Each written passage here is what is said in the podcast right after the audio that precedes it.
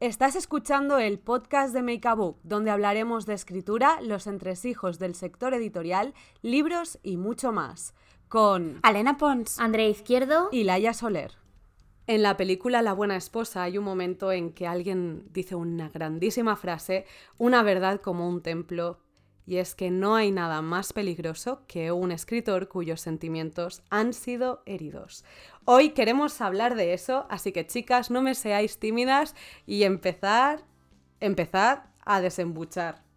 Venga, ¿quién, ¿quién quiere confesar primero? ¿Quién ha utilizado alguna vivencia personal en un libro? Yo de hecho incluso ya los uso como terapia. Eh, Hielo y Plata eh, surgió de dos cosas un momento en el que yo, que quiero mucho a mi hermanito, pero es que mi hermano y yo somos tan opuestos que estábamos pasando una época complicada y yo necesitaba, ¿sabes?, autohacer terapia sobre las relaciones entre hermanos y de ahí salió, Hielo y Plata y por otra parte de una cosa que para mí fue como muy traumática que es el hecho de que, bueno, Hielo y Plata, si los habéis leído, empieza con eh, la protagonista Ari recordando una cosa que le pasa de pequeña y que ha marcado mucho su vida. Y, mm, a mí me pasó algo parecido. No diré qué, pero es un tema familiar y yo lo recordaba de una manera y años después pude hablar y verbalizar esto y la otra persona lo recordaba de manera completamente contraria y claro, se me voló la cabeza y digo, yo necesito, yo necesito eh, monetizar eh, mi trauma eh, y mi terapia. Y de ahí salió, salió Hielo y Plata. Andrea. Bueno, yo en mi caso hago un poco un mix, en plan, sí que en temas amorosos sobre todo, no tanto familiares, pero sí amorosos, digo, pues esto que me ha pasado, ya que me ha fastidiado, por lo menos lo voy a utilizar para algo. Y entonces mezclo lo que me pasa con lo que me gustaría que me pasara y así nunca se ah. sabe qué es real y qué es ficción. Por ejemplo, mi próximo libro, que tiene mucho de esto, ¿no? De salseo, bueno, ya hemos hablado de más 18, etcétera. Yo ahí lo dejo. Cuando me pregunten, ¿está basado en cosas reales? Diré sí, pero no te voy a decir cuáles. ¿Cuáles? Entonces ahí está. Y de hecho, mira, voy a decir alguna que sí que es real, pero como es muy abstracta, no pasa nada. Por ejemplo, yo viví una ruptura, pero hace años, ruptura de que tú dejas a la otra persona. Y entonces yo quería hacer un alegato en plan de, oye, cuando tú dejas a otra persona, también te sientes muy mal. En plan, también lo pasas mal y pareces tú el malo y tal, no sé qué. Tal cual. Vale, es, entonces eso lo reflejé como al principio del libro. ¿Qué pasa? Que luego eh, lo volví a releer después de que a mí me hubieran dejado y dije, uy, esto. Y me enfadé conmigo misma y dije, vale, esto está bien, es válido, fue mi sentimiento durante este momento y lo reflejé en el libro, pero ahora voy a reflejar el otro, totalmente al contrario.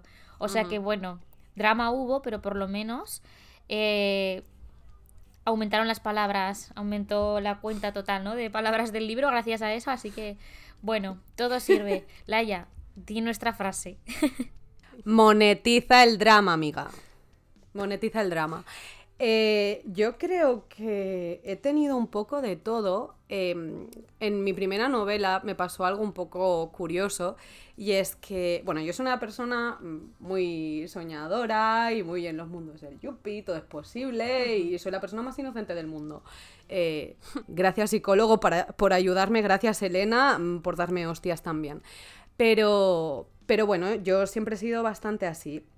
Y mi mejor amigo de la, del instituto era una persona súper seria, super, pues lo contrario. Y eso es lo que reflejé de forma súper inconsciente en los días que nos separan. Pero yo no me di cuenta, lo hice sin querer. Pues no va y me viene mi amigo y me dice, Laia, tía, otra vez que me metas en un libro no me hagas gay, que así no hay quien ligue. Hola. y yo, perdón siquiera pensaba que eras tú. sí, porque, porque la prota es súper soñadora y tal, y el otro es el que la baja siempre a hostias al suelo y tal, y yo. Madre mía. Pero claro, lo hice sin querer. Pero para mí sí que hubo un momento de, cambio porque. Eh, bueno, yo hice cuando era más joven hice entrevistas y demás con varios autores eh, que repetían algo muy común que era no escribas sobre ti misma porque tu vida no le interesa a nadie. Eh, cuando creces te das cuenta de que la realidad supera la ficción y que hay muchas cosas que tú dices, Si lo pongo en un libro, no se lo cree ni Dios. Amigas. Es que, exacto, yo lo he pensado, digo, Sí. digo, mi editora me diría que poco realista y digo, "Bu- ¿qué, ha pasado? Y yo tengo un momento cual, de confesión. Vamos a decirlo. Confiesa. Tú y yo después del invierno hay mil Yes. cosas. ¿Por qué? Porque es que este, esta anécdota es súper graciosa. Yo estaba en un muy mal momento, el libro está súper ficcionado, no, no se puede saber qué es real y qué no.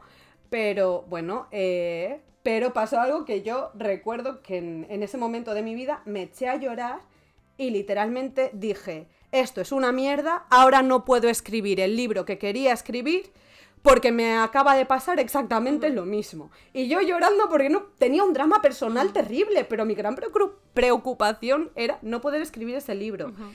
Porque claro, em, cuando ya te metes a contar cosas que ya no solo te implican a ti, te sientes un poco de no quiero invadir, Invadirla. no invadir, pero sino Sí. como, sí, la intimidad de otra persona.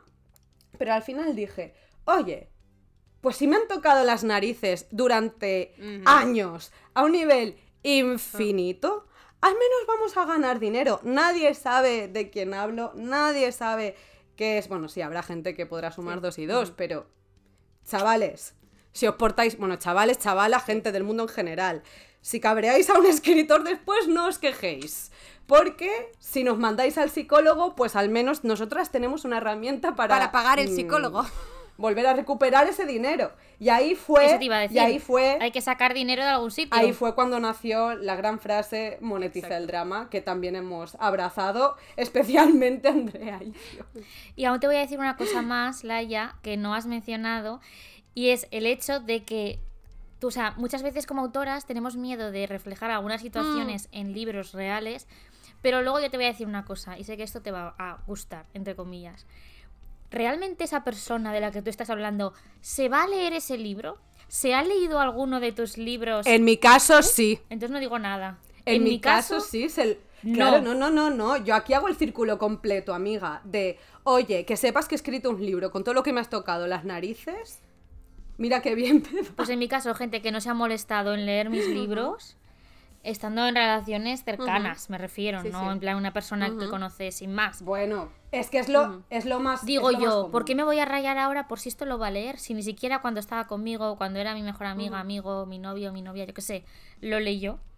Así que ahora me he permitido relajar un poco, pero siempre haciendo ese juego, ¿no? Del misterio, el de, ah, ¿cuál será la parte que será verdad? No lo sabes. Bueno, yo tengo eh, una confesión respecto a esto que es, eh, hay un personaje en un libro mío, no diré cuál, eh, y, este personaje, digamos, eh, es clave y es un poco malo. Este personaje está basado en una persona muy cercana. Esta persona se ha leído los libros, no he sido sutil, y no. Y es como que no se ha dado cuenta, en cambio, otra gente que está al tanto de la situación, una persona de hecho me vino, estaba leyendo y me dijo, eh, pero esta persona sabe qué tal. Y digo, no, se ha dado cuenta. O sea que a veces, o sea que ya ni eso, porque yo pensaba que no había sido sutil, pero la persona se leyó el libro y me dijo, ay, qué bien, tal, no sé qué, no está nada mal para ser juvenil, eh, esta típica cosa, pero no se dio cuenta y fue buenísimo y yo, Claro, es que yo creo que también ahora ya estamos hablando un poco en coña, pero diciendo verdades, pero poniéndonos un poco serias, yo creo que es que es muy difícil siendo un, un creador, sobre todo si en mi caso, que soy una persona muy emocional y que siempre creo desde mis emociones, me es muy difícil desconectarme eh, de eso. Entonces, uno de mis grandes dramas en 2021 es que siento que he cambiado tanto respecto a quién era cuando escribí mis últimos libros juve- juveniles, que ya no sabía con qué voz escribir hasta que, gracias de aquí a la luna, a mi agente, a Sandra, que me dijo, Laia, escribe desde quién eres ahora. Y a veces no se trata tanto de contar eh, cosas que nos han pasado, sino transmitir quiénes somos o lo que nos está pasando dentro, como tú decías, de... mm, y es tan sutil que no te das cuenta. Que hay gente, hay gente que sí, pero hay gente que no. Y, seguro es que estoy convencida, tú le das, le damos a un psicólogo, a cada uno al nuestro, nuestros libros. Y aunque incluso en los libros que parecen como más eh, happies, va a haber mil cosas. Es imposible, yo creo. Es, bueno, no, no lo es, no es imposible. Pero es muy difícil desconectarse del todo. En fin, que nuestra recomendación es que moneticéis vuestro drama. Que es vuestro para Sí, sí. Y ya está. Y uséis los nombres de la gente que os cae mal para personajes malos. Exacto. Eso es todo lo que exacto. tengo que decir. También. Y aseguraos de que nadie puede reconocer a nadie. No queremos denuncia. Exacto. Exacto, no queremos juzgados. Solo hay que poner el de Pero- cualquier parecido con la realidad es pura coincidencia. Pues creo que lo dejamos ya aquí, hemos hablado bastante. Si os interesa que sigamos hablando de estos temas, de cómo nosotras encaramos la escritura y un poco de salseos, ya sabéis que tendréis el post de este episodio en Instagram, dejadnos vuestros comentarios y nos escuchamos en el próximo podcast. Un abrazo.